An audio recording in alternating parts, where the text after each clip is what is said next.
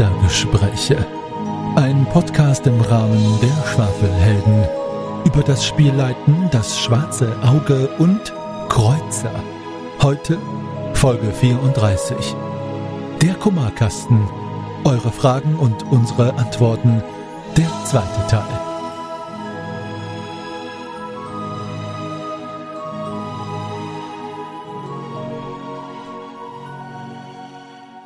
So, ihr Lieben, bevor die Folge losgeht, hier einmal Meister Henny noch kurz mit einem Vorwort. Ihr werdet es gleich hören. Wir hatten in dieser Folge, in dieser Aufnahme möchte ich sagen, für die beiden Kummerkasten-Folge technische Probleme. Vom falschen Mikro bis hin zu Hintergrundgeräuschen. Wir hoffen, dass euch die Folge trotzdem gefällt und bitten, das einmal zu entschuldigen und wenn es euch möglich ist, darüber hinwegzusehen. Wir achten natürlich immer darauf, dass wir solche technischen Problemchen aus klammern, ausklamüsern und eben verhindern können. Aber wir sind im weitesten Sinne auch nur Menschen. Also, danke für euer Verständnis und jetzt übergebe ich an mich selbst. Viel Spaß bei der Folge. Hallo und willkommen bei den Meistergesprächen im neuen Jahr. Ich habe es bei den Schwafelhelden ja schon gesagt und vielleicht habt ihr es auch schon so oft gehört. Ich wünsche trotzdem ein frohes neues Jahr auch von den Meistern und Spielleiterinnen an dieser Stelle. Und wir machen da weiter, wo wir letztes Jahr aufgehört haben, nämlich beim nicht kümmerlichen, aber doch Kummerkasten. Wir haben nämlich natürlich noch Fragen von euch bekommen, aber auch jetzt habe ich das große Glück, dass alle die Silvesterparty überlebt haben oder bis hierhin ausgenüchtert sind. Deswegen heiße ich willkommen den lieben Magnus. Hallo Magnus. Moin in 224. Yes. Und natürlich Daniel. Hallo Daniel, schön, dass du dabei bist. Hallo, möge Fex euch auch in diesem Jahr wieder wohlgesonnen sein und ein tolles 2024. Und dann noch die Josi. Hallo Josi. Hallo und liebe Grüße. Ich fühle mich um ein Jahr gealtert. Nee, mal im Ernst. Liebe Grüße. Schön, dass ihr da seid. Yes. Vielleicht bist du auch weiser geworden. Wir werden es dann deinen Antworten enthören. Hm. Auf jeden Fall weißer, wenn ich äh, so meine Haare betrachte. Hm. Stufenaufstieg. Hm. Ja, ja. Ja. Es ist Level Sean Connery unlocked. Sehr schön. Very well. Let's uh, continue the podcast. Mhm. Hm? Ja, also, wir haben noch ein paar Fragen von euch bekommen und bedanken euch sehr dafür. Und ich sag's wie beim letzten Mal auch, wenn ihr Anmerkungen zu unseren Antworten habt, noch eigene Senf, den ihr zu unseren Würsten geben wollt, hm, was für ein schöne, schönes Bild.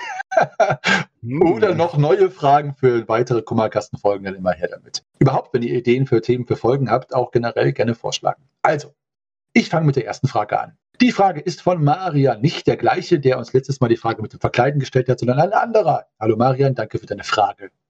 Hier ist sie. Ich leite eine recht große Abenteuergruppe aus sieben Spielern. Dabei stoße ich immer wieder auf das Problem des Aussprechen-Lassens. Wenn ein Mitspieler einen Sprachpart bekommt, kommt es des Öfteren zum Reinreden oder das Gerede untereinander wird so laut, dass man kaum den Dialog führen kann. Die Kritik hatte ich bereits bei der Gruppe angesprochen und wir suchen nach Lösungen sowie Selbstdisziplin. Meine Frage ist hier, wie sortiert ihr als Spielleiter eure Gruppen? Wie, was macht ihr, wenn das Schwafeln Überhand gewinnt?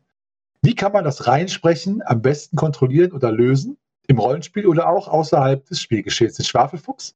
Genau. Den, den Schweigefex. Den Schweigefex. Ja. Ich bin für das Schweigeeinhorn. Einfach nur den Mittelfinger heben.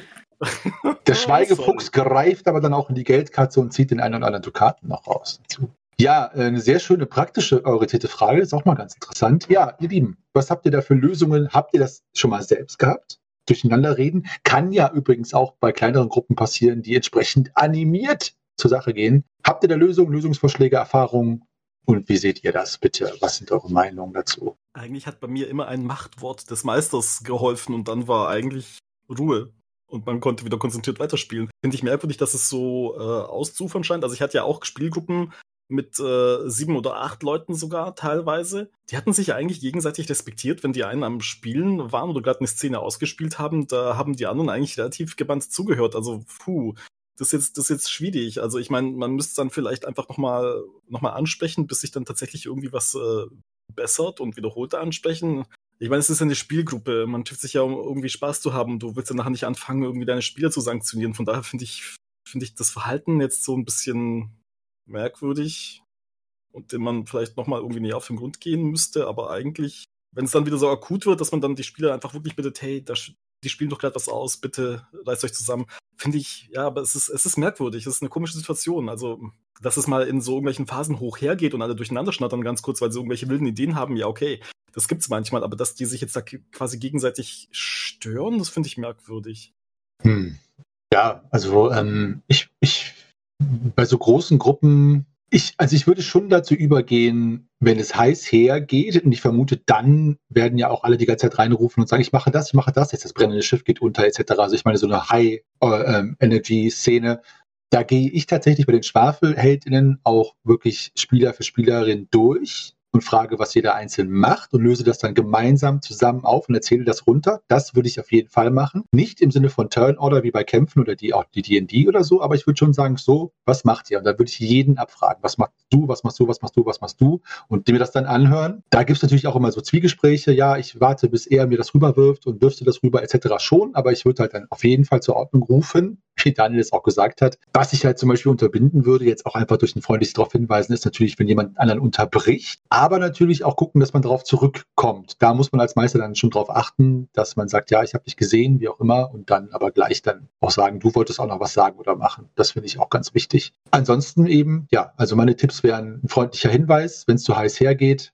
Manchmal ist es ja auch eine schöne Dynamik, wenn jetzt zum Beispiel man sieht, die planen was und sind sich uneins und reden durcheinander, kann man auch kurz laufen lassen. Ist ja auch eine Energie, die nicht immer schlecht ist, aber dann irgendwann auch wieder einholen oder halt eben nacheinander sprechen. Dann natürlich die Spielwelt anhalten. Da muss man fair bleiben. Also da habe ich auch schon bei den Fehler gehabt und gesagt, das und das und das passiert und dann sagt mir zum Beispiel Steffi, keine Ahnung, aber ich wollte doch noch. Und das liegt dann daran, dass ich sie gar nicht äh, angehört habe, was sie machen wollte. Also da würde ich dann schon fair sein und sagen, okay, was macht ihr jetzt alle einzeln? Wenn es die Dynamik der Situation zulässt. Das wären meine Tipps. Also fand ich jetzt eigentlich äh, alles relativ einleuchtend. Klar, ist, ich weiß jetzt nicht, aus welcher Situation heraus jetzt dieses Durcheinander unterbrechen, sich gegenseitig unterbrechen ähm, entsteht, aber wenn das jetzt wirklich so negativ auffällt, wie ich es aus der Frage rausgelesen habe, ich, ich weiß nicht, ich würde, glaube ich, mit denen wirklich irgendwie nochmal reden und denen wirklich bewusst machen, hey, wenn da jetzt jemand eine Szene ausspielt, ja, ähm, bitte einfach, ich meine wirklich, das ist einfach so eine Respektsache, einfach ähm, auch am Rollenspieltisch, bitte lass die durch ihre Szene ausspielen.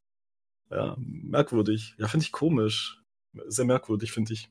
Ich glaube, gerade jetzt, also bei der Frage war ich mir noch ein bisschen unsicher, aber durch eure Antworten tatsächlich habe ich gerade so die Unterscheidung für mich. Ist das denn ein Durcheinanderquasseln in Character, also der Charaktere, wenn die gerade irgendwelche Pläne schmieden, oder wirklich der Spieler, weil gerade sind zwei in einem Gespräch und die anderen unterhalten sich plötzlich über Guck mal, ich habe auf meinem Charakterbogen übrigens ein X gemalt oder sonst was. Also ist es Spieler- oder Charakterebene? Und ich glaube, ich würde darauf auch unterschiedlich eingehen. Also ich finde es super wichtig, dass man halt miteinander spricht, das, äh, was du auch schon geschrieben hast, ähm, mit Selbstdisziplin, dass man wirklich mal sagt, äh, was auch Daniel gerade gesagt hat, es hat was mit Respekt zu tun, jemand anderen ausreden zu lassen. Das ist für mich die Spielerebene. Aber die Charakterebene fände ich das auch, also ich weiß nicht, ob es funktioniert, aber ich fände es sehr charmant, das vielleicht so zu lösen, ich leite ja zum Beispiel auch Stargate, da ist es natürlich sehr einfach in einem militärischen Setting, einfach mal jemanden Ranghöheren auftreten zu lassen, der die Charaktere zur Ruhe ruft. Und zwar konsequent, weil sonst gibt es Konsequenzen. Punkt. So, ne? ähm, das geht halt theoretisch auch in anderen Situationen, natürlich nicht in allen. Oder wenn man wirklich die Charaktere hat, die durcheinander einen Plan quasseln, plötzlich mal ein Zeitlimit zu setzen. Dann müssen die sich disziplinieren, weil äh, disziplinieren, Verzeihung, disziplinieren, super neues Wort. ähm, weil sonst sind halt plötzlich diese fünf Minuten Bedenkzeit rum, bis die Steine an der Mauer unten ist und alle zu Tode gequetscht werden. Keine Ahnung, irgendwas halt, was ein Zeitlimit gibt. Ähm, und wenn sie das nicht hinbekommen, haben sie ein Problem. Ich weiß nicht, ob das umsetzbar ist oder wie die Situation explizit ist, aber ich glaube, ich würde das mal probieren. Ihr habt alle schon so genial durchdachte Antworten gegeben. Ich habe an dieser Stelle erstmal gemerkt, wie glücklich und zufrieden und ich bin, ähm, so eine tolle äh, Montagsrunde zu haben. Ganz viel Liebe geht raus an euch. Ihr lasst euch immer schön gegenseitig ausreden. Es ist schon fast so, dass ich in einer, äh, wie du eben sagtest, Henny, High-Tension, Hochstimmungsphase mit hohem Pacing, wie auch immer, ähm, dass ich dann schon fast denke, oh Gott, äh, gab, ist da irgendwas nicht übertragen worden über Discord oder so. Äh, wie, was, äh, haben wir gerade eine Störung? Warum antwortet keiner? Oder ich frage schon nach. Also, ähm, ich bin auch so ein quäliger Typ, ich weiß es nicht. Auf jeden Fall, ähm, ich finde es super. Also, kann das nur nochmal unterstreichen. Ich sage gar nichts Eigenes. Ich sage jetzt einmal ganz kurz, was ich richtig, richtig gut und wichtig finde, ist, dass eine Gruppe, wie du es immer so schön sagst, Josi, wir, wir sind alle dreimal sieben, wir sind alle erwachsen, gegenseitiger, respektvoller Umgang, die gemeinsame private Freizeit, die ist kostbar, die ist wertvoll, geht gut miteinander um. Das heißt auch an manchen Stellen, auch meiner einer, der muss dann einfach mal die, die Fresse halten und sich zusammenreißen und warten, bis er dran ist. Ja, natürlich. Und genau so miteinander auch. Und ganz klar bei Henny auch, wenn es zur Situation passt oder sogar Charakterspiel ist, absolut, absolut, ich bin da ganz bei euch und mache jetzt einen Punkt. Sehr schön. Ja, also die Grundregeln gelten ja dann immer bei sowas sprechen, kommunizieren und eben auch bei wirklich jetzt, wenn jemand auch, wie Daniel das gesagt hat, wenn das unfreundlich oder unterbrechen geht, das sind ja Sachen, die außerhalb von Rollenspiel, ja, äh, Pen Paper Runden genauso unerträglich sind. Und das sollte man feedbacken, denn die Menschen wissen das oft selber nicht und man tut den Menschen einen Gefallen, wenn man ihnen eine Chance zum Wachsen gibt auch. Also scheut euch nicht, den Menschen zu sagen, was an ihnen in einer Weise auffällig ist, dass es andere nerven könnte. Vielleicht wissen sie es gar nicht. Gut, eine schöne Frage, danke. Das nächste, die nächste Frage ist von einem unbekannten Verfasser, weil sie ist uns vor Äonen zugespielt worden. Wir haben sie mal niedergeschrieben, aber vergessen, den Verfasser mit aufzuschreiben. Hiermit seist du gegrüßt. Das Thema Rätsel in Pen and Paper. Wie erstellen, wie einbauen, woher Ideen? Unbekannter Verfasser. Also, was sagt ihr dazu? Ja, sehr, sehr gerne. Ich muss ja sagen, mein Spielleiten ist auch vor allem dadurch gekennzeichnet, dass ich teilweise wegen eigener Unfähigkeit, teilweise nicht Nachvollziehbarkeit, teilweise einem unheimlich überhöhten Anspruch oder einfach aus Erfahrung und äh, Freude daran, gelingenden Abend zusammen zu haben, viel umschreibe oder auch neu schreibe. Wenn ich das jetzt ganz, ganz knapp mit Stichpunkten umreiße, wie ich mich an Rätsel, an Plots heranmache, weil letztendlich ist ein Rätsel entweder ein Teil eines Plots, aber auch sein eigenes Plot, heißt, mache es fair. Die Leute müssen in der Lage sein, es zu ergründen. Wenn man jetzt auch noch sagt, man macht Charakterspiel, man kommt auf die verrückte Idee, in DSA Charakterspiele zu machen, was ich eigentlich ganz schön finde, dass man doch überlegt, sind die Charaktere in der Lage, das zu machen? Lässt sich vielleicht Charakterspiel aus dem Plot oder aus dem Rätsel extra generieren? etc. pp. Genau, und ist es möglich? Macht euch beim Schreiben oder bei, bei Rechercheaufgaben, Rätseln, macht euch klar, dass jeder extra Ort, jeder extra Schritt sehr viele Fragezeichen äh, aufwerfen wird und es äh, auch äh, Zeit kostet und auch wirklich schwieriger wird. Ansonsten bleibe ich dabei, bleibt fair, honoriert, macht es nicht zu kompliziert, honoriert es, äh, wenn Leute Ideen haben. Im besten Fall habt ihr eure Rätsel und eure Plots so geschrieben, dass sie eigene Ideen der Leute, eigene Lösungsansätze, auf die ihr vielleicht gar nicht selber gekommen seid, das so wunderschön an unserem Hobby ist, aber dass die dadurch immer noch lösbar bleiben. Dann hat die Gruppe auch ein Erfolgserlebnis. Doch mal eine schöne Abwechslung. Es muss nicht, es muss nicht äh, das Rätsel der Sphinx sein. Was hat Robert Zimmermanns 10. Nervenzusammenbruch mit äh, einer Lawine zu tun? Oder was der 17. Aber es ist doch lustig. Ja, es ist doch ein lustiges ja, Rätsel. Ja, aber gerade wenn man aus diesem Schema kommt, ist es total genial, wenn irgendein Mitspieler vielleicht nicht so viel sagt am Tisch, komplett konfuse, wahnsinnige Idee hat und man sitzt da wieder Ball dabei genial daneben und sagt, so, das ist jetzt 500 Euro, alles klar. So, und die Gruppe freut sich total und hat ein Erfolgserlebnis. Ist auch schön. Die Flexibilität für sich selber als Spielleitung da zu haben, ist auch schön. Ich greife ja gerne immer basierend auf Grimassen auf. Deswegen, Daniel, äh, du siehst, als würdest du leiden. Aufgrund, ja. also mehr als sonst, auf den dessen, was Magnus sagt ich muss mich bei der Plage zusammenreißen, weil ich denke halt immer, der Rollenspielabend ist keine Quizshow. Und ähm, ich ähm, nehme von diesen Rätseln Abstand, aber ich lasse mich jetzt mal auf diese Frage ein, ähm, auch wenn ich nur meine Rätsel aus Kaufabenteuern habe. Ich glaube, wenn es darum geht, Rätsel er zu erstellen, dann würde ich, dann würde ich einfach gnadenlos überall klauen. Ich würde googeln, ich würde klauen, ich würde gucken, wo gibt's keine Ahnung, was für Rätsel gibt es in anderen äh, Rollenspielen oder in Büchern oder in Romanen oder was kam da irgendwo vor? Ich würde ich würd gnadenlos klauen. Also ich glaube, Rätsel, also, also sich, sich Rätsel auszudenken, ist, glaube ich, echt schwer. Vor allem, dass ja danach auch die Spieler das irgendwie durch Logik oder ich weiß nicht was, irgendwie Kombinationsgabe irgendwie lösen können. Und ich glaube, das ist halt echt schwer, sich so selber auszudenken. Deshalb Clown stehlen. Von ChatGPT erstellen lassen. Keine Ahnung. Yes! Abwand abwandeln. Nutzt die KI, genau.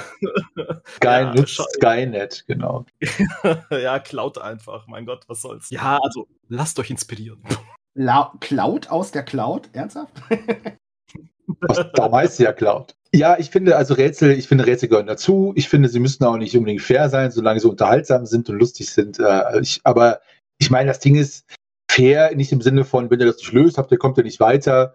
Wenn es am Ende so einen Moment gibt, so ein oh, so und alle finden das noch amüsant und man hilft ihnen halt durch, finde ich das immer noch okay. Natürlich nicht so, dass es total frustriert. Unterscheidet zwischen numerischen und Worträtsel, ganz klar. Das eine kann sein, dass Menschen das hassen und bei dem anderen ist es so, dass Menschen das lustig finden. Ich selbst zum Beispiel mag überhaupt keine Rätsel mit Zahlen oder geometrischen Formen und so, aber so Rätsel über, ja, was, äh, ja, eben so die typischen Rätsel, wo die Antwort dann wie bei der Sphinx ist oder die Antwort ist irgendwie Schwamm oder die Sonne oder der Wind oder was auch immer. Also so, ich bin da eher so Gollum-Style unterwegs, was Rätsel angeht. Ansonsten Clown, aber es gibt zum Beispiel auch die wunderbare Seite Drive-Through RPG. Die kennt ihr bestimmt auch. Unglaublich tolle, tolle Ressource für Print-on-Demand und PDFs für äh, RPGs, wo auch Menschen Dinge selbst reinstellen und verkaufen können. Und viele, viele Sachen, wirklich ein, ganz, ganz viele sind auch als Pay What You Want angegeben, also Dollar, 50 Cent oder was auch immer. Und da hat man ganz viele Sammlungen von 120 Rätsel für deinen Dungeon. Teilweise schon eher OSR-orientiert, also Oldschool-orientiert, ne? 100 Traps and Riddles for your Dungeon. Aber da hast du halt echt ganz viele Dinger bei, so, ne? wo das Rätsel dann ist, du hast drei Figuren, die aussehen wie ein, äh, die sind oder vier und die bilden dann die Jahreszeiten äh, da und da musst du die irgendwie entsprechend äh, aktivieren, etc. So ganz simpel, aber teilweise auch echt komplex. Schaut da mal rein. Drive-Through RPG. Ganz toll. Ganz tolle Seite dafür. Und ansonsten Clown, Clown, Clown. Auf jeden Fall. Zum Beispiel auch aus solchen alten Adventure-Spielen von Sierra oder LucasArts. Liest euch, die, Mhm. liest euch die Komplettlösungen durch von King's Quest 3 oder von Leisure Suit Larry, wenn ihr ein bisschen perverser unterwegs seid, was auch immer. Und äh, guckt euch die Rätsel da an und übernimmt die einfach in eure, äh, eure äh, Spielerunde. Und ansonsten fragt euch die Spieler, ob die da Bock drauf haben. Ein bisschen. Ja, das wäre es. Ah, schöne Frage. Schön. Was ist denn dein Lieblingsrätsel, lieber? Ähm, ist das ein Herz oder ein Das Kreis? ist eine oder? Zero für die Session Zero. Ich weiß nicht. Ja, wenn man eine, wenn man eine Session Zero macht, also ich mache ja keine, deswegen, aber äh, sonst wäre das auch was dafür. Ja, aber das ist nicht jedermanns Sache. Cool. Wir sollten mal so eine Folge zu Session Zero machen, finde ich. Ehrlich? Was ist denn das eigentlich? ist lange genau? her. Mal, Hand aufs Herz, ist lange her. Wir haben doch eine Folge für Session Zero. Ja, aber gemacht, das ist, glaube ich, wie lange her? Da war ich noch nicht dabei, ja? Ja. Mhm. ja, genau. Ja, Jusi. Ja, ich äh, mache den Abschluss ein bisschen ähnlich wie Daniel. Ich nutze keine Rätsel im Pen and Paper oder so gut wie keine. Wenn, dann mopse ich mir sie auch irgendwo. Was aber größtenteils daran liegt, dass ich eine sehr schlechte Rätselstellerin bin und eine viel schlechtere Tippgeberin. Wenn meine Helden, das habe ich leider auch schon mal erlebt, ähm, einfach, ich sag mal, ein bisschen auf dem Schlauch standen oder ich das Rätsel halt zu schlecht erklärt habe, schlechter Rätselsteller, ähm, dann Tipps zu geben, ich führe sie alle ins Unheil. Ich, ehrlich, das ist, ich bin so schlecht darin. Ich weiß nicht, wo, warum, aber äh, es ist, ähm, ich versuche das dann schon mal in Character so ein bisschen zu machen. So, okay, würfel mal auf Wissen oder überleg dir mal, welche Fertigkeit du anwenden könntest oder was auch immer. Ähm, aber selbst dann, wenn die Probe gut ist, denke ich mir, verdammt, jetzt muss ich halt auch einen guten Tipp geben, ohne das Rätsel komplett zu offenbaren. Und ich bin grottenschlecht darin. Deshalb lasse ich da die Finger von. Äh, Fallen finde ich super. Mal auch so ein kleines Rätsel. Aber selbst wenn, wenn es nur darum geht, du hast drei Lampen, du musst die mittlere drücken. Das ist die einzige, die gedrückt werden kann. Glaub mir, ich schaffe es, das irgendwie zu versauen. Also, äh, wenn einstell, äh, einbauen und erstellen, erstellen, gerne klauen, einbauen, ich, nein. So. Gut. Das, äh, was sind eure Lieblingsrätsel da draußen? Das würde ich auch gerne wissen. Habt ihr gute Erfahrungen mit Rätseln gemacht, in Abenteuern? Ich finde also die Dynamik vom Rätseln immer sehr schön um den Tisch rum. Ist auch gut, um so ein bisschen Geschwindigkeit rauszunehmen, fand ich immer schön. Also wenn ich solche Rätselsachen wie beim Schiff der verlorenen Seelen hatte, zum Beispiel, fällt mir jetzt ein, in der Tischrunde, das hat immer so ein bisschen die Energie runtergefahren und man hat so ein bisschen mehr miteinander gesprochen, lange, anstatt dann zum Beispiel in die Handlung zu sein, fand ich zum Beispiel auch schön. Das mag ich zum Beispiel an Rätsel. Geht so ein bisschen auf eine andere Ebene dann, wenn man das möchte. Also, die nächste Frage, auch von Verfasser unbekannt. Es geht um Bösewichte. Bösewichte erstellen. Wie macht ihr das? Und was ist euch bei einem Bösewicht besonders wichtig? die Fähigkeiten, Ticks, Motivation. Ich ähm, fange mal an, weil ich ja auch sonst meistens übergebe. Weil denkt daran, wenn ihr mir die Fragen stellt, ich fühle mich immer geehrt, ich bin ja ein klassischer Oldschool-Spieler. Das heißt, meine Bösewichte sind natürlich relativ cheesy. Ähm, ich würde also vom Genre ausgehen. Wenn ihr sowas spielt, wie was ich jetzt im Moment spiele, dann ist das einfach der Schwarzmagier am Ende des Dungeons, der den ganzen Tag nichts anderes zu tun hat, als da zu sitzen, auf die Helden zu warten und dann kläglich zu verlieren, wenn sie kommen. Das ist mein Bösewicht. Und ansonsten natürlich immer darauf achten, wie ist das Genre? Sprich, ist es darauf ausgelegt, dass man gar nicht rausfinden muss, wer der Bösewicht ist oder was er vorhat, sondern er muss nur einfach nur weggepaunt werden am Ende. Oder ist es tatsächlich jemand, der die Stricke zieht und so weiter? Dann müsst ihr vor allen Dingen darauf achten, dass der Bösewicht eingebettet ist in andere, die auch böse sein könnten, also schöne viele rote Heringe etc. Also macht es halt nicht ganz klar, wer der Bösewicht ist. Und da liegt es dann eben auch daran, die anderen NSCs auch unklarer zu spielen und nicht nur den Bösewicht. Also das ist halt wirklich ein toller Tipp. Siehe Strom des Verderbens, weil bis hierhin werdet ihr die Auflösung ja haben. Und da gibt es ja, zumindest war das das Feedback aus der Community, wirklich viele Möglichkeiten, wer da jetzt der Verdächtige sein hätte sein können. Das habe ich auch extra so angelegt, auch über das Abenteuer hinaus, dass da einfach ganz viele Dinge gestreut wurden, wo sich welche ein bisschen erratisch verhalten haben. Von Lorana mal ganz abgesehen übrigens. Ja, genau. Ansonsten natürlich baut euch das klassische, die klassische Matrix, ne? Motivation, wo will er hin, was will er erreichen, wie will er es erreichen. Ja, das ist so mein, mein Ding. Die, wegen den Ticks, es gibt eine wunderbare Seite, das möchte ich euch einmal ans Herz legen und danach lasse ich dich, Daniel, oder wer möchte. Und zwar ist das, schreibt's euch auf, charaktereigenschaften.miroso.de. Miroso, M-I-R-O-S-O.de. Da ist eine Lste von 1329 Charaktereigenschaften, aus denen man zufällig welche generieren kann. Das heißt, ihr habt dann zum Beispiel einen NSC, der jetzt nicht für jede Schankmaid oder jeden Schankburschen bitte, aber ihr habt zum Beispiel einen, der wichtig ist. Und dann geht ihr hier auf zufällig anzeigen und habt kultiviert großherzig diplomatisch. So, das war jetzt meiner. Und da kann man sich wunderbar Couleur, Tonus, Stimmung, Ziele und so weiter drumherum bauen, weil man oft gezwungen ist, zum Beispiel pessimistisch, kopfgesteuert und quirlig. Klingt sehr interessant. Nimmt, nimmt solche Tools, macht euch das zunutze, weil wenn ihr euch zwingt, über außen Faktoren für NSCs zu erstellen, ändert ihr auch euren Stil, weil sonst seid ihr so ein bisschen gefangen immer in dem, was ihr immer macht. Also ne, deswegen nutzt solche Tools. Das ist mein Bier zu Bösewichten. Ansonsten auch gerne orientieren an Bösewichten aus Film und Fernsehen, natürlich. Ja, genau. Daniel? Daniel, ich glaube, gerade gesehen, dass Daniel guckt sich die Liste durch. oh, ich liebe das. Das ist total Das cool. ist gut, da finde ich auch mega gut. Also guckt guck euch die an. Ja. Daniel, bitte, Bösewichte, wie macht ihr das? Oder wer auch immer, wer auch immer möchte von euch.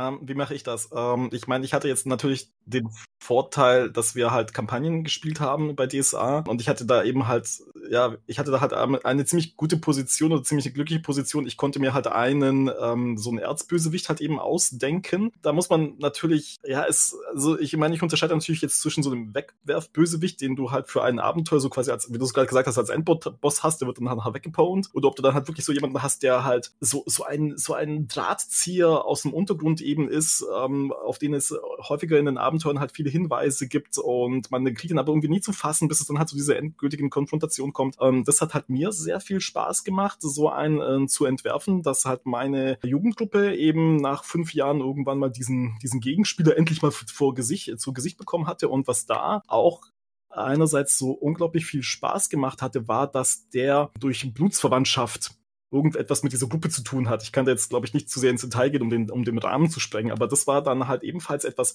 äh, so ein unglaublich spannender Faktor, weil dieser Bösewicht auf einmal irgendwie innerhalb von dieser, von dieser Familie auch abstammte. Ja, es war jetzt nicht so eine merkwürdige Gefahr von außen, die so zufällig irgendwie aufgetaucht ist, sondern der war halt irgendwie mit jemandem aus der Gruppe im Prinzip verwandt. Und das hat halt nachher nochmal für unglaubliche Spannung ähm, gesorgt, weil es auf einmal so interfamiliär gewesen ist. Und das hatte dann einfach nochmal so ein ganz, so eine ganz andere Qualität. Ja, es war halt irgendwie intensiver. Also wenn man so etwas, glaube ich, so, wenn man so einen Kniff hinbekommt, ja, also bei der, bei der Hintergrundgeschichte, ich glaube, das ist schon nochmal ein ganz anderer Kick ja, wenn der vielleicht irgendwie, keine Ahnung, irgendwas mit den, einem von den Charakteren zu tun hat, ja, die eure Spieler oder Spielerinnen ähm, spielen, ja, das äh, ist einfach super. Ich glaube, ich gebe mal ab, bevor ich mich da jetzt, bevor ich jetzt den Zeitrahmen sprenge, aber ich gucke, wo ich nachher nochmal kurz einhaken kann. Ich glaube, so mit das Wichtigste habt ihr für mich eigentlich schon gesagt. Ich finde das Ziel und die Motivation extrem wichtig. Also warum macht äh, der Bösewicht eigentlich das, was er gerade tut?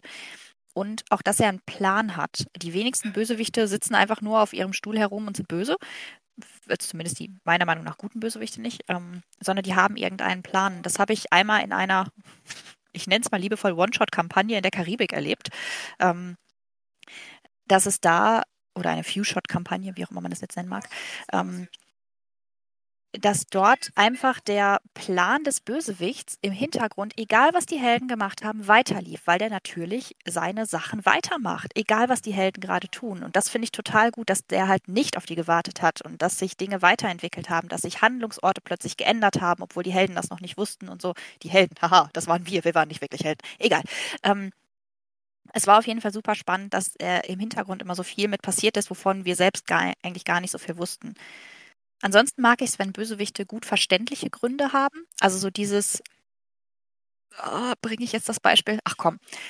Thanos versucht, die Hälfte aller Lebewesen auszulöschen, weil es gibt zu viele Lebewesen oder so ähnlich. So doof das klingt. Ein relativ verständlicher Grund, zumindest für mich. Aber äh, es war jetzt kein, ich bringe dich einfach nur um, weil ich mag es, Blut zu sehen, sondern es hatte einen Grund. Und das finde ich, das finde ich gut. Und ich möchte gerne wissen, wie weit ist ein Bösewicht bereit zu gehen? Und warum. Also würde er irgendwann sagen, nein, stopp, hier mache ich nicht weiter. Ich würde, weiß ich nicht, nicht gegen Kinder gehen. Oder ähm, ich lasse nur für mich arbeiten, aber ich mache mir selbst nicht die Hände schmutzig. Also so feine Nuancen davon fände ich noch ganz interessant zu wissen. Als wir die Meistergespräche angefangen haben, Henny, hattest du gesagt, unsere aktuelle Spielerunde soll uns einen Spitznamen geben. Darum heißt meine Vorstellungsfolge Magnus der Strippenzieher. Es war allerdings mit 50-50. Äh, denn ich hätte auch den Spitznamen Gentleman Borberat bekommen. Und ähm, da, ich habe einfach ein riesen, eine riesen Schwäche für diese Gentleman-Gangster. Ich finde es richtig gut, wenn es feine Nuancen gibt. Ihr habt das eigentlich alles schon gesagt. Ich, ich, ich mache es ganz kurz. Ich mag es, wenn die Leute, ja, Josi, nachvollziehbar sind. Ich mag es, wenn äh, es unterschiedliche Abstufungen gibt, wenn man praktisch auch so ein bisschen so den, das habituell auch merkt, das ist jetzt der Laufbursche, das ist der, das der Schlägertyp, das ist der Chef. Na? Keiner lacht über den Chef. Na, wie auch immer und so weiter und so fort. Und ich habe es in meiner äh, G7 auch so eingebaut, dass der Borberat nicht schwarz, also Borberat rollt, das ist nicht schwarz-weiß. Das ist nicht gut-böse. Das hat Nuancen. Und zwar viele, viele Karos. Das ist nicht palpig, das ist nicht trashig, nein. Aber es hat wirklich viele schwierige Nuancen. Bis hin dazu, dass man das, das Borberat ein Selbstverständnis davon hat, wie er ist praktisch der Dalai Borberat Lama. Im Gegensatz zu seinem Bruder, der auch der, der, Dalai Rohal Lama ist und die dann praktisch nur unterschiedliche Philosophien haben. Was die Menschen daraus machen. Das machen die Menschen daraus. Etc. pp. Ich mag es, die Sachen bei, ich sag mal, moralische Fragen nicht zu einfach zu machen. Ich mag es, wenn Orks nicht einfach nur Schwertfutter und haarige Monster sind. Ich mag es, wenn eine Szene zu schaffen, wo die Gruppe so sehr vom Survival-Aspekt getrieben und fertig ist, dass sie am Ende sogar überlegen, mit einer orkischen Jagdgruppe, eine orkische Jagdgruppe zu überzeugen, gemeinsam jetzt erstmal etwas zu jagen, um nicht zu verhungern im Orkland auf der Hochebene. Man könne dann deren Chef ja immer noch klar machen, nee, das ist hier, wir jagen die, die sind uns entkommen. Aber jetzt erstmal müssen wir zusehen, dass wir überhaupt überleben. Und so weiter und so fort. Ich mag Dilemmata. Ich mag komplexe, komplizierte Dilemmata und ich mag Strippenzieher im Hintergrund, die nicht augenscheinlich sind. Ich mag den vollkommen unerwarteten Plot-Twist. Was ist denn hier los? Ich versuche das so gut ich kann immer einzubauen.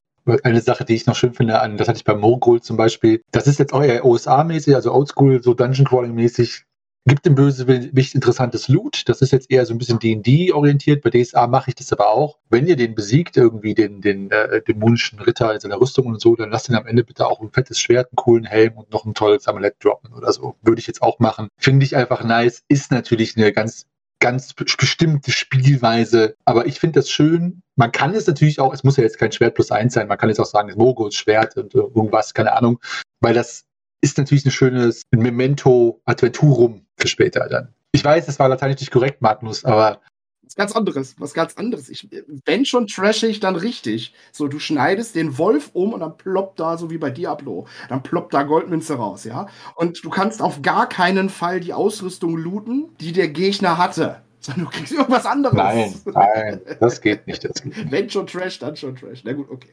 Daniel, hattest du noch was? Ja, ich glaube, ich habe ja so verschiedene Arten von, von Bösewichten. Ich meine, ich habe jetzt halt einmal von diesem Bösewicht erzählt, der so im Hintergrund ist, der der, der, der, der Dartseer ist, den du eigentlich nie siehst. Bei meiner Konstellation, als wir die DSA Bobbert-Kampagne gespielt hatten, die hatte ich ja auch teilweise komplett umgeschrieben. Es, bei mir ist es ja eher so ein Familiendrama dann geworden, das sich über zwei Generationen erstreckt hatte. Und da war auch eine, ein Bösewicht, das war, das war ein anderer, ein anderer Typ, das war halt eher so einer, mit dem hatten sie halt ständig zu kämpfen. Und zwar war das die Tochter Bösewicht, von dem ich vorher erzählt hatte. Und die war halt immer auf Konfrontation auf, beziehungsweise das war halt am Anfang so eine Zeit lang die Gegenspielerin. Und da ist jetzt Stichwort bei der Frage die Fähigkeiten. Natürlich war die dann den Charakteren wenn es um Fähigkeiten ging, halt natürlich überall überlegen. Also das heißt, du hast die halt, du hast die halt nicht gekriegt, du konntest gegen sie kämpfen, du konntest versuchen, sie auszutricksen, du konntest versuchen, ja, in sie in eine Falle zu locken. Ja, es war halt einfach unmöglich, gegen, gegen sie anzukämpfen. Und ich glaube, diese, diese Fähigkeiten, das ist, glaube ich, auch echt völlig in Ordnung, wenn sich die Spieler dann bei so einem Bösewicht wegen der Fähigkeiten halt erst einmal die Zähne ausbeißen. Aber wie es halt immer ist, ein Bösewicht hat aber immer irgendwo irgendwie eine Schwachstelle. Und das macht halt Bösewichte, glaube ich, einfach so super äh, faszinierend eben auch. Also einmal die Motivation, warum sind denn die so eigentlich? Deshalb sind die Bösewichte immer interessanter als die Guten. immer. Ja, und ähm, sich dann halt äh, diesen, also sich als Spielleiter dann diesen, also ich gebe mir dann halt echt den Spaß, finde ich, zu überlegen, was ist denn dann die Schwachstelle bei denen? Wo wurden die denn, keine Ahnung, wo könnte man sie denn tatsächlich irgendwie kriegen? Also wahrscheinlich nicht irgendwie über die körperlichen oder magischen Fähigkeiten, also muss irgendwas anderes sein. Ja, und das dann halt eben auszutüffeln, das macht halt bei Bösewichten echt Spaß. Also wenn, wenn ich jetzt wirklich mal von so einem, äh, wenn ich die Frage jetzt so verstehe, dass es wirklich um einen Bösewicht geht, der halt über eine längere Zeit quasi gegen die Charaktere eben spielt, wie du den dann halt wirklich so komplexer ausgestaltest. Und das macht halt echt äh, ziemlich viel Spaß. Gut, soviel zum Thema böse Wichte. Ich glaube, das Thema Gegenspieler, Gegner, Antagonisten könnte auch mal für eine ganze Folge reichen, so wie ich das, das Gefühl habe, wenn man das nochmal ja. ganz komplett durchleuchtet. Uh, yes wäre ich sofort dabei. Ja, lass uns das direkt mal merken, weil das kann man wirklich nochmal richtig, äh, ja, vom kleinsten Gegner bis zum großen Kampagnengegner, wie auch immer, bis zum inneren Gegner. Nehme ich mit auf. Kann man das alles. Nimm es bitte auf, bitte. Die nächste Frage. Unbekannter Verfasser. Ich weiß nicht, ob jetzt jemand hier erhellen kann, wer der Verfasser ist. Wie bringe ich meine Gruppe von Charakteren am Anfang einer Kampagne zusammen? Wie außer Taverne? Na gut, ist halt so. Besonderheit, alle Charaktere sind eher Anti-Helden als Helden und Heldinnen und die Welt, die ist zu düster wie Dark Souls steht am Abgrund. Ich möchte gerne zum Schluss antworten, weil ich weiß, von wem die Frage kommt. Nämlich gut. von mir. Dann ist gut. Ja. Cool. Ja. Magnus, möchtest du mal zuerst? Du warst jetzt bisher öfter nicht der Erste. Ich denke sofort an die Greifenfurt-Kampagne. Das Jahr des Greifen. Äh, perfekter Einstieg. Wir waren auch schon mal beim äh, Thema äh, Plot und Rätsel und Klauen. also, ich nehme mal, ich, ich nehme mal leicht spoilermäßig den, den möglichen Einstieg weg der neu aufgelegten Version. Wobei es, glaube ich, auch in der Originalfassung drin ist. Die Gruppe wird vom Mittelreich ziemlich unheldenhaft zwangsrekrutiert. Das geht sehr schnell. Es kommen ein paar Offiziere oder es kommen ein paar äh, städtische Beamte, kaiserliche Beamte in eine Kneipe. Der eine kaiserliche Beamte schubst den anderen. Daraufhin äh, geht schlechtes Timing, sofort die Tür auf und die äh, Polizei rennt rein und schreit, Kneipenschlägerei, ihr seid alle festgenommen. Und dann kriegt man die Wahl, ein Jahr und einen Tag auf der kaiserlichen Galeere Dienst zu tun oder aber sich freiwillig zu melden in einem der leichten Infanterie, freiwilligen Regimenter, die heldenhaft die Stadt vor dem Orkensturm verteidigen sollen. So, das ist jetzt sehr verkürzt, klingt dadurch sehr, sehr palpig trashig. Kann man ausschmücken. Die ganzen Dramen etc. pp. Fluchtversuche, Sorgen, Nöte, Ängste. Hier äh, bevorzugen sie es, äh, schreiend und strampelnd rausgezogen zu werden. Ja, bitte.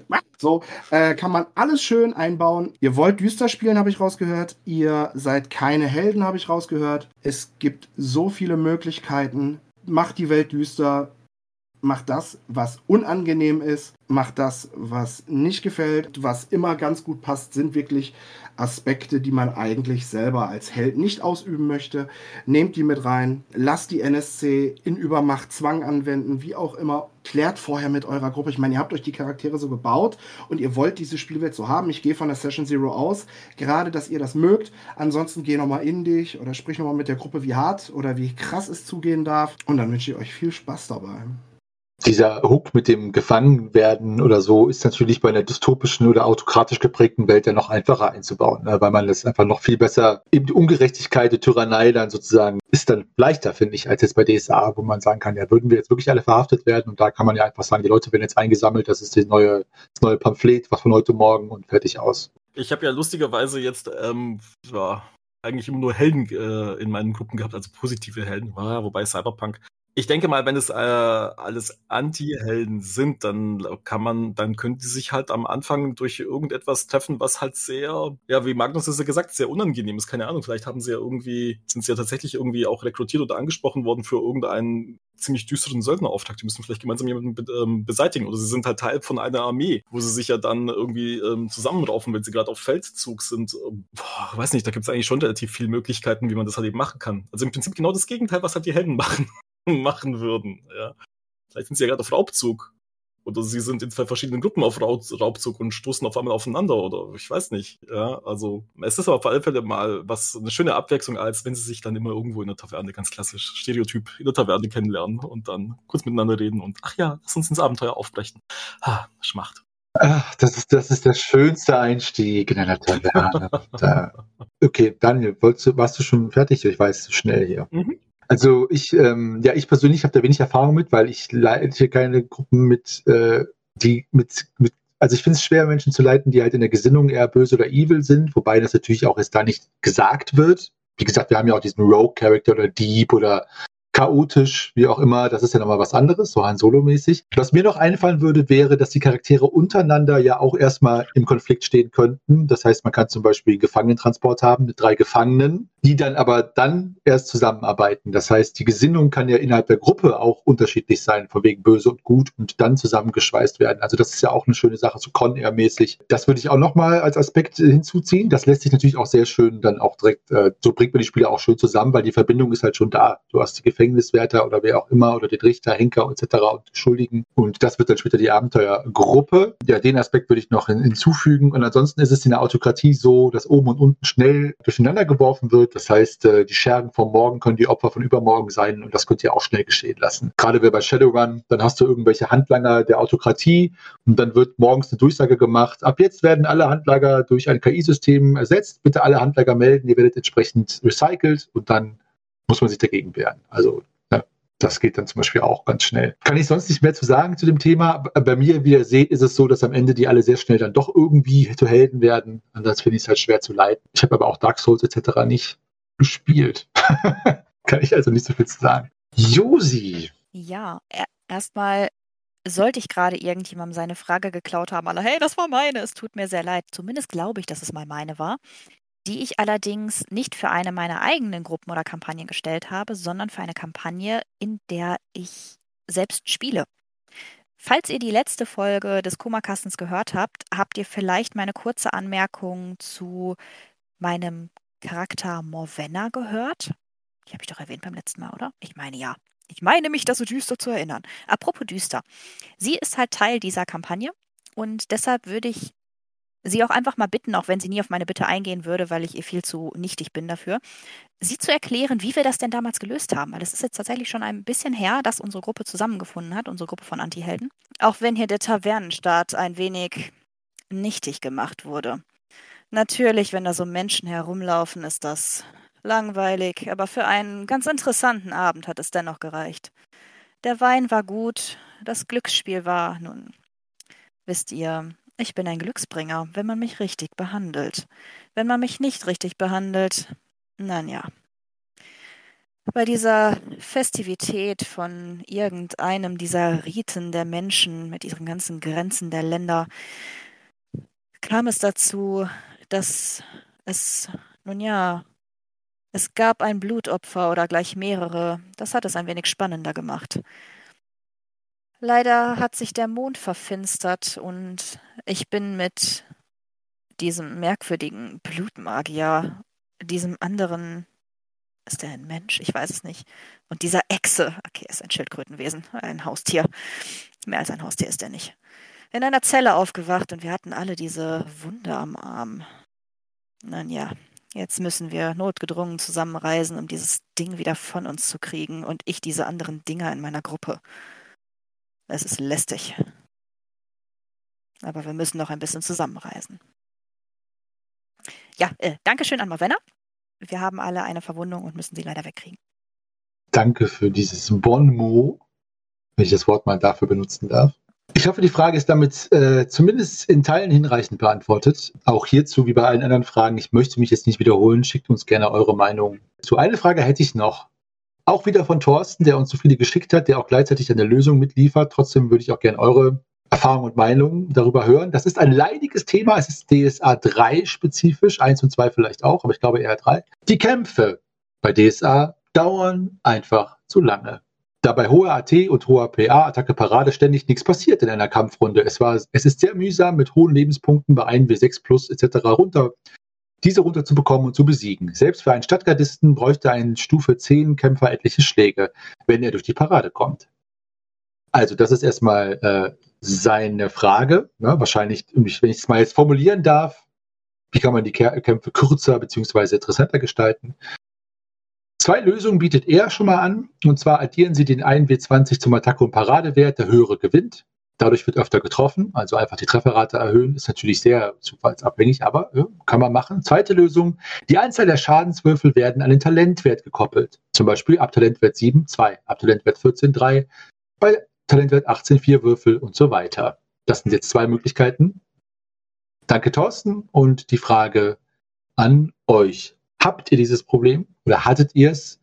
Und wie habt ihr es gelöst? Oder wenn ihr es nicht hattet, wie würdet ihr es lösen? Oder Thorsten, was würdet ihr eben vorschlagen, was man tun kann, um Kämpfe kürzer und interessanter zu gestalten? Bei DSA 3 jetzt. Wir hatten es, glaube ich, irgendwann mal so gehandhabt, das war so ein schleichender Prozess eher, dass es halt einmal klar war, die Helden können eine ziemliche Menge einstecken, weil deshalb sind sie ja Helden. Also das heißt, wenn jetzt mein, keine Ahnung, meine Steunerin in der Gruppe 60 Lebenspunkte hatte, 65, 70 Lebenspunkte, dann war das halt einfach, das war sie halt einfach eine klasse Frau und konnte halt entsprechend äh, Schaden auch mal einstecken.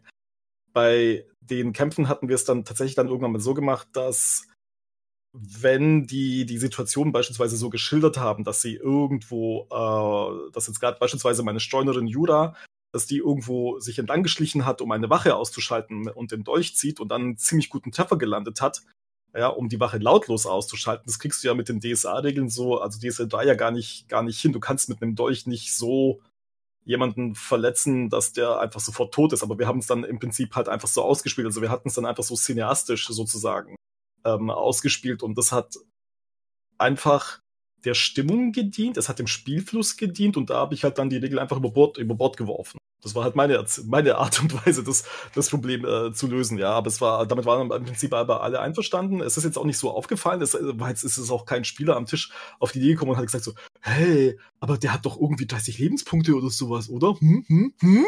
Ja, ähm, das, das stand da gar nicht zur Debatte. Ja. Es hat halt einfach, es hat sich halt einfach perfekt in den Spielfluss ab äh, eingefügt und dann, dann war das auch völlig in Ordnung. Dann bist also, du aber da, dann seid ihr da aber nicht in den eigentlichen Kampf eingestiegen. Genau, jetzt da beispielsweise nicht, weil dann, dann, äh, dann würdest du ja auch im Prinzip diese ganze Schleicherei von, von dieser Steunerin irgendwie entwerten. Ja, ich meine, sie, sie schleicht sich dann da irgendwo entlang, wird nicht gesehen, wird nicht gehört, muss eine Wache ausschalten und du kannst diese Wache aber nicht mit einem Dolchstoß äh, töten laut Regelwerk. Das geht gar nicht, aber der hat halt irgendwie 30 Lebenspunkte und dein Dolch macht, weiß ich nicht, ich hau mich, ich hau mich jetzt tot irgendwie ein, ein W6 minus 1. Ich weiß es nicht mehr, keine Ahnung. Ja, also das heißt, es ist ja gar nicht möglich. Ja, und das ist dann da eigentlich irgendwie unrealistisch und dann wird's ja, die ganze Aktion, was meine Streunerin davor gemacht hat, wird's ja völlig entwerten, weil wenn nachher da jetzt auf einmal Kampflärm raus, rauskommt, ja, und äh, nee, nee, passt überhaupt irgendwie gar nicht. Ja, deshalb habe ich gesagt, so, okay, klar, Du kannst ihn halt hinterrücks äh, dolchen. Dolch hinten rein, durch die Rüstung irgendwo Schwachstelle, der kippt halt einfach tot um, fertig, war okay. Da würde ich aber trotzdem einhaken, wie würdest du das denn machen, wenn man jetzt in der Kampfrunde ist und du bist schon dran und die würfeln und Parade und Attacke und drei Schaden und Rüstungsschutz zwei und so und so und dann kommt jemand auf die Idee, eine Streunerin oder der Rogue-like-Charakter des Systems und sagt, okay, ich schleiche mich von hinten ran und durch ihn. Ähm, und die Schleichenprobe würde gelingen etc. Und wir gehen davon aus, dass die Person noch nicht gesehen worden ist und was auch immer, würdest du, weil dann könnten die anderen ja sagen, ja Moment, ich hau seit 20 Runden drauf und treffe nicht und die, dieser Charakter macht jetzt eine Aktion und das klappt. Wie mhm. würdest also, du da für eine, für, ja, was ist Gerechtigkeit, aber wie würdest du da dafür sorgen, dass das irgendwie dann erklärbar bleibt? ich glaube, dass wir das bei dieser Szene, als Jura da so entlang geschlichen ist, irgendwie gesagt haben, Überraschungsangriff. Ähm, und du kannst halt in, in Ruhe zielen und du weißt, wie man den ausschaltet. Es, er hat sich ja nicht bewegt. Dann, ich weiß nicht, das ist dann irgendwie so akzeptiert worden. Das war dann eigentlich so okay, wo alle gesagt haben, so, ja, ist plausibel. In einem offenen Kampf war das dann ja so, da hatten wir, glaube ich, oh Gott, jetzt hau mich nicht, äh, nagel mich da bloß nicht fest mit den alten DSA-Regeln, weil wir haben die manchmal wirklich so irgendwie dann uns so zurechtgebogen. Da konntest du ja, glaube ich, auf Attacke und du konntest ja auf Attacke konntest du ja selber einen Malus geben, um irgendwie dann die Trefferpunkte zu erhöhen, glaube ich. Ja, weil irgendwann waren die Charaktere so weit, die hatten halt Attacke irgendwie einen Attackewert von, keine Ahnung, irgendwie über 20 oder nahe 20. Und dann konntest du ja sagen, hey, ich versuche irgendwie härter zuzuhauen und gib mir auf die Attacke einen Malus von äh, 5 und dann konntest du damit die Trefferpunkte erhöhen. Die Attacke Plus, ne? Ist das, genau, die Attacke genau. Plus, ja, mhm. genau, genau. Damit, damit ging es dann halt. Und ähm, ich habe es dann als Meister dann auch so gemacht, wenn du als Spielleiter merkst, die Kämpfe ziehen sich halt irgendwie hin. Ja, und ein Charakter oder, oder ein Spieler landet dann tatsächlich mal einen Treffer und, und gibt und dann werden die Schadenspunkte ausgewürfelt, dann kannst du natürlich irgendwann mal nach dem vierten, fünften Treffer bei dem Gegner auch sagen so, oh, okay, jetzt ist der halt so, keine Ahnung, so schwer verwundet oder schon, hat schon so viel Schaden eingesteckt oder so viele Wunden äh, hingenommen, der kann jetzt halt einfach nicht mehr. Ja, also ich glaube, bevor du dich da wirklich so akribisch an die Lebenspunkte hältst und das nachher dem, äh, dem Spielabend den Spielfluss rausnimmt, da würde ich dann eher, das, das würde ich dann halt eher so abkürzen tatsächlich. Den Vorteil hast du ja als Spielleiter. Du bist ja kein, du bist ja kein Computerprogramm. Du bist ja nicht irgendwie, keine Ahnung, Baldur's Gate ja, der Computer oder das Spiel, wo halt alles so ein Stück nach Regeln geht, weil du, es, es ist immer noch das Spielspaß und das Spielfluss im Vordergrund. Und dann kannst du das halt als Spielleiter tatsächlich sagen, ja, okay, ich glaube, es reicht jetzt, der hat jetzt genug oder so. Also direkt im Anschluss, danke dir, Daniel. Äh, ich möchte das direkt aufgreifen, weil im besten Fall hat man den eigenen gewünschten Spiel, äh, Spielstil äh, in der Session Zero ja besprochen und geklärt. Ähm, mir wäre es wirklich für die ganz exakt passende Beantwortung der Frage dann wirklich wichtig, was jetzt gemeint ist. Ob wirklich, es wirklich auch gemeint ist, mehr Storytelling, mehr Charakterspiel in der DSA 3-Bereich oder ob es tatsächlich um Kämpfe geht, wie im klassischen DSA 1 Basis äh, Regelwerk, wo du durch getötete Gegner anhand der Monsterklasse äh, direkt Abenteuerpunkte kriegst. Was ja wirklich so, ne, so ein Hack and Slay, äh, sagen wir Munchkin-System damals noch war. Also das sind, das ist wirklich wichtig zu klären, was möchte die Gruppe? Wo möchte man hin? Ich gebe da einfach halber jetzt mal einen Einblick. Wir spielen in äh, meiner Runde ne, mehr, da geht es mehr um die Story, um die Charaktere, um deren Gedankenentwicklung. Und ich finde, dass ein Kampf eine Geschichte erzählen sollte. Oder ein Teil einer Geschichte ist, aber dass der Kampf nicht des Kampfes wegen nur da ist. So, das mag für euch und eure Runden ganz anders sein, ist mir bewusst. Ähm, nur deshalb finde ich, haben wir auch zum Thema Kampf, haben wir das auch schon mal äh, sehr ausgebreitet und sehr, sehr gründlich äh, miteinander besprochen. Damit noch mit dem lieben Lars, der sei an dieser Stelle nochmal herzlich gegrüßt. Bist gerade an einem Ort und hörst uns vielleicht sogar zu und das würde mich sehr freuen. Auf jeden Fall ganz viel Liebe geht an dich raus. Du hattest selber mal von einem System berichtet, dessen Namen mir gerade einfach nicht einfallen will, wo eine Umrechnung von Attacke, guten Attackewürfen direkt als Zusatzschaden dazukommen, meine ich mich zu erinnern, wodurch Kämpfe durchaus gefährlicher, dann aber auch kürzer gestaltet werden können, um jetzt innerhalb dieses Würfelkanons zu bleiben. Ich löse das selber allerdings auch anders, indem ich schlichtweg dann auch nochmal überlege, was ist denn eigentlich die Motivation derjenigen, dass sie, dass sie gegen die Heldinnengruppe kämpfen? Ist es einfach nur ein wildes Tier? Das zieht sich vielleicht dann auch einfach mal zurück. Äh, ist es, ist es ein Wachmann? Ist es ein Söldner? Bis wohin geht die Loyalität? Bis wohin geht das Pflichtgefühl? So, bei Untoten, okay, müssen wir nicht drüber reden, aber ich meine natürlich, hinter jedem NSC, auch hinter einem Feind, mit dem man kämpft, steht eine Persönlichkeit. Da fällt euch sicherlich was ein, das reinzubauen.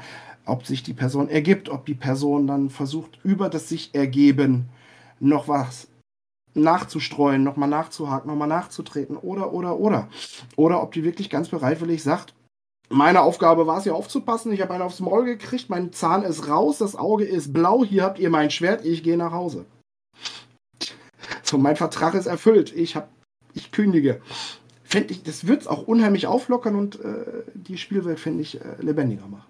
Ja, du, du sagst es, das Ziel eines Kampfes ist die totale Vernichtung des Gegners. Das sieht man ja in der Tierwelt ja auch, dass viele, sag mal, Tiere dann um ihren Platz kämpfen, so lange, bis es klar ist, wer stärker ist und dann wird aufgehört zu kämpfen, oft. Also ich möchte an dieser Stelle ja zwei, drei Sachen noch, ihr habt schon vieles gesagt dazu, Josi hat, äh, hat jetzt noch gar nichts dazu gesagt, du kommst gleich dran, wieder als Letzte. Möglichkeiten, es gibt das berühmt-berüchtigte Quervergleichs-Autotreffersystem QVAT oder QVAT für DSA 3. Das wurde mal entwickelt das gibt es auch zum Runterladen, allerdings gibt es keine Webseite. Es geistert aber in der Szene rum. Wenn ihr freundlich darauf aufmerksam macht, dass ihr das sucht und gerne hättet, werdet ihr bestimmt erhört. So, da geht es darum, dass jeder Treffer trifft. Man würfelt und jeder Treffer trifft. Es wird nur die Schwierigkeit der Parade und die Höhe der Trefferpunkte dadurch verändert. Das heißt, es ist tödlicher und quantitativ trifft man öfter. Man könnte aber sonst auch zum Beispiel sagen, dass man den Kämpf, die Kämpfe an die Ausdauer auch koppelt. Das heißt, äh, man verliert immer x Ausdauer pro Kampfrunde und das kann sein, dass man einfach irgendwann winded ist, also gar nicht mehr kann. Und das äh, ist man nicht tot, aber oder verletzt, aber man kann nicht mehr. Oder man eskaliert die Trefferpunkte, äh, die Schadenswürfel. Das heißt, jede Runde gibt es plus drei Trefferpunkte für jede Kampfrunde. Eine Regel, die viele nicht kennen bei DSA 3, ich weiß ja nicht, wie viele von euch da neue Meister oder Meisterinnen sind, ist die, die auch, dass man bei 16 Treffer Treffer oder Schadenspunkten, ich glaube Trefferpunkten, muss man eine Selbstbeherrschungsprobe machen mit der Modifikator der Erschwernis der Anzahl der Trefferpunkte und wenn das nicht gelingt, ist man ausgenockt. Das heißt, es kann, das passiert tatsächlich auch bei einer 1 und dann wird ja quasi ähm, der, die Würfel durch einen W20 ersetzt. Kann es gut sein, dass man da 18 Punkte erwischt oder kriegt und dann ist der Kampf auch beendet. Und diese Regel findet nicht viel Anwendung, glaube ich. Also schaut euch die nochmal an, weil die ist auch dafür da. So, das waren jetzt nur, das waren jetzt wirklich konkrete Tipps. Ich möchte, äh, so alles andere wurde schon gesagt. Ja, nein, ich, ich merke das. Ich bin einer, der das anwendet, tatsächlich. Allerdings auch schon wieder als Hausregel. Bei mir geht das schon ab 10 los. Und ich erschwere das nicht um die Anzahl der Trefferpunkte, sondern erschwere das äh, stufenweise. Je nachdem, wie viele Treffer tatsächlich gemacht wurden. Also werfe zum Beispiel dann als Erschwernis bei 10 bis bei 10 bis 18, 10 bis 20 erlittenen Trefferpunkten noch ein W6 drauf, dass die Leute so einen Wuchtschlag dann durchaus zwar früher erleiden und früher drauf würfeln müssen, dass sie auf der anderen Seite dann aber auch noch eine Chance haben, stehen zu bleiben, um ein bisschen heldenhafter dazustehen. Äh, das machen wir tatsächlich. Das beschleunigt das durchaus. Das ist in Mantelschwert und Zauberstab bei den erweiterten Kampfregeln drin. Optional, ja. Mhm. Gerade weil es jetzt viele DSA 3 Neueinsteiger auch gibt, tatsächlich. Ja, deswegen schaut euch die Regeln nochmal genau an. Ja. Beachtet die Sonderregeln, die möglich sind. Gra äh, das kann auch nochmal eine Finesse sein, um äh, Charaktere, HeldInnen, die von einer Kriegerakademie stammen, nochmal ein bisschen einen kleinen weiteren Pfiff zu verleihen. Sowas wie gezielte Attacke, Finte, Wuchtschlag, das ist diese AT die du angesprochen hattest, Daniel. Also Wuchtschlag später genannt. Mhm. Ist auch im DSA 3 Meisterschirm drin. Gezielte Zonen angreifen, entwaffnen oder für Leute so richtige Körperkraft Ausdauermonster, sowas wie die, so eine so eine Schlagfolge, verdammt, wie heißt das? Ich hab's hier liegen. Ich guck mal. Attacke-Serie. Ah, ich wollte gerade hier in den schönen Meisterschirm schauen. Da brauchst du doch nicht, du hast doch die Meister ja, direkt vor Ort. Also noch ein, ja. Du wolltest uns nur deinen Meisterschirm zeigen. Ist, ist, ist er nicht wunderschön, der DSA 3 Meisterschirm? Ja. ja. ist sehr schön. Ist richtig auch schön ja, abgenudelt. Sieht Träumchen. Ein Träumchen ist das. Genau, also entwaffnen, Defensiv vom Gegner lösen, ausweichen ohne anzugreifen, ausweichen und angreifen, Ausfall, Finte, Finte, Kampf in Finsternis. Ja, auch nochmal eine kleine Hausregel. Mein Gott, Leute, es ist euer Spiel, was ihr draus macht. Um meinen hochgeliebten Torwalschen Skalden ähm, zu zitieren. Aber was soll ich mich verteidigen? Wenn er tot ist, dann greift er mich doch gar nichts mehr an optional zu sagen, ich verzichte, wenn ich sehr defensiv kämpfen möchte, auf meine Attacke, habe dafür zwei Paraden und einmal ausweichen. Oder aber ich werde mich nicht verteidigen. Ich möchte lieber zweimal draufbrezeln. Dementsprechend erhöhe dadurch quasi, verzichte auf Ausweichen und auf, auf Parieren, aber dafür darf ich zweimal zuhauen mit meiner Orgnase, was gut wumsen kann. Wenn ich deine Inkarnation des Torbalas höre, dann will ich immer ein Regal bestellen. So, ja, da habe ich den sogar her. Tatsächlich bin ich auf die Idee gekommen, als ich es geschafft hatte, nach ein, zwei Bierchen beim Zusammenbau in meiner Studenten-WG in Dresden in eine Metallschiene eine Schraube gegen, den, gegen die Schraubenrichtung reinzudrehen. Es war, es, es war ein kleiner Racker. Und äh, musste bei der IKEA-Hotline anrufen und Schrauben nachbestellen, weil dieser Schraubentyp nicht so zu kaufen war. Und tatsächlich hatten die Bandansage und da war eine, eine, eine, eine wundervolle äh, Damenstimme, die, wo man aber gemerkt hat, ganz besonders intoniert hat, so wie man sich vielleicht vorgestellt hat, dass Svedis äh, dass Deutsch mit schwedischem Akzent klingt. Das war klasse. Seitdem äh, spiel, sprechen alle meine Torwaler wie die IKEA-Hotline. Ich bin dafür, um einen Kampf in DSA 3 aufzupäppeln, sag ich mal, mindestens einem der Gegner exakt den Akzent zu verleihen, den Magnus gerade nachgemacht hat. Nee, beim Ernst. Ähm, ihr, ihr wisst, ich bin ähm, keine aktive DSA-Leiterin. Ich kenne mich nicht so mit solchen ähm, Kampfproblemen aus, sag ich mal. Klar, auch ich kenne Würfelorgien, ähm, aber das ist meistens dann noch in dem Rahmen geblieben, dass man irgendwann gesagt hat, so, ich habe keine, eigentlich keine Lust mehr, was machen wir hier eigentlich? Und dann war es wieder lustig und dann ging es auch wieder vorbei. Ähm, ansonsten muss ich wieder mein Fähnchen hochhalten für einfach ein bisschen mehr spielen. Nicht nur würfeln. Natürlich ist es echt anstrengend, wenn man den zehnten Wurf hat und schon wieder nicht trifft, weil man die Attacke nicht getroffen hat oder so. Oder man einfach nichts bewirkt, obwohl man schon das zehnte Mal richtig gut getroffen hat, aber der andere immer pariert hat. Aber dann frage ich mich, wenn das doch so ein ultra krasser Gegner ist, der alles parieren kann oder super stark ist und es einfach kaum Auswirkungen hat, was hat denn dann Auswirkungen? Also ich würde dann versuchen, vielleicht auf die Ebene zu gehen, dass man da ein bisschen mehr, also sowohl von Spielerseite aus als auch von Spielleitungsseite aus, wenn das möglich ist, wenn das überhaupt zu der Frage passt. Ich hau trotzdem mal raus.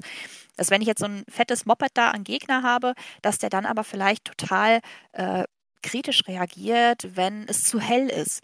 Und sobald, also dass man den Helden da Tipps geben kann, dass sie dann halt plötzlich mit Spiegeln das Sonnenlicht irgendwie in den Dungeon bringen oder was auch immer.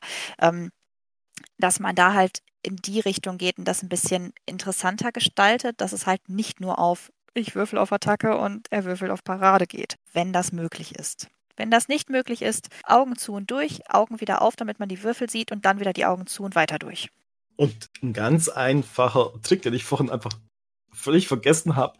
Du hockst doch hinter deinem Spielleiterschirm und deine Spieler sehen ja deine Würfe nicht. Ich meine, mein Gott, auch selbst wenn du würfelst, dass dein super genialer Mega-Gegner pariert hat, dann sagst du einfach, oh shit, der hat die Parade halt einfach verpasst und kriegt einen Treffer ab. Ich meine, ich meine, ja, wie gesagt, es geht halt einfach darum, du bescheißt hinter deinem Spielleiter schon.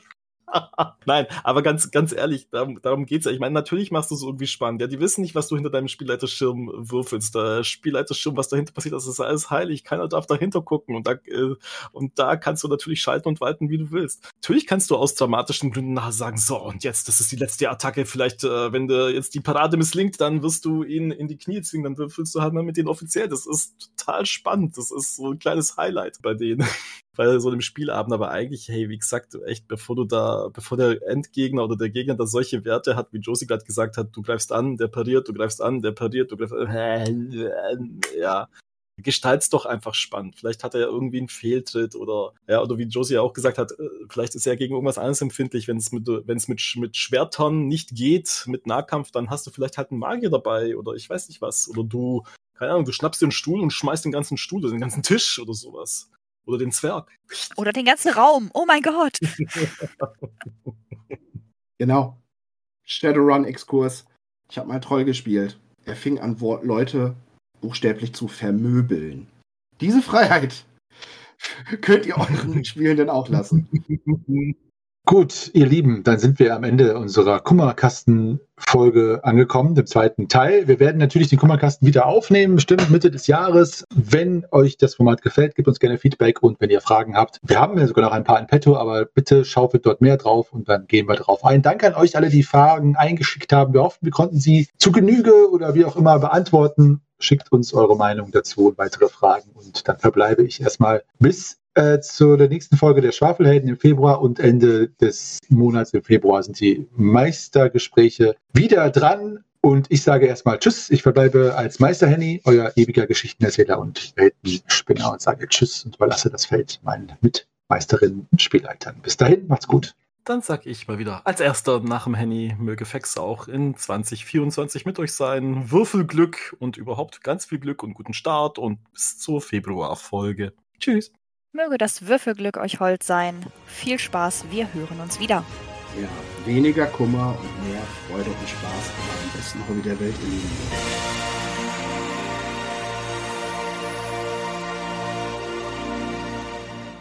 So, ihr Lieben, danke fürs Zuhören und natürlich fürs Übersehen bzw. Aushalten der technischen Melessen. Kontaktiert uns doch weiterhin mit Fragen, Anregungen, Kommentaren oder was auch immer bei Facebook, Twitter, Instagram, discord.schwafelhelden.de oder ganz altmodisch eine E-Mail an depesche.schwafelhelden.de. Nächste Woche am Sonntag geht es weiter mit den Schwafelhelden dann und am letzten Februar Sonntag, so wie immer der letzte Sonntag im Monat, ist für die meisten Gespräche reserviert. Bis dahin sage ich Tschüss, bleibt gesund und rollt die Würfel.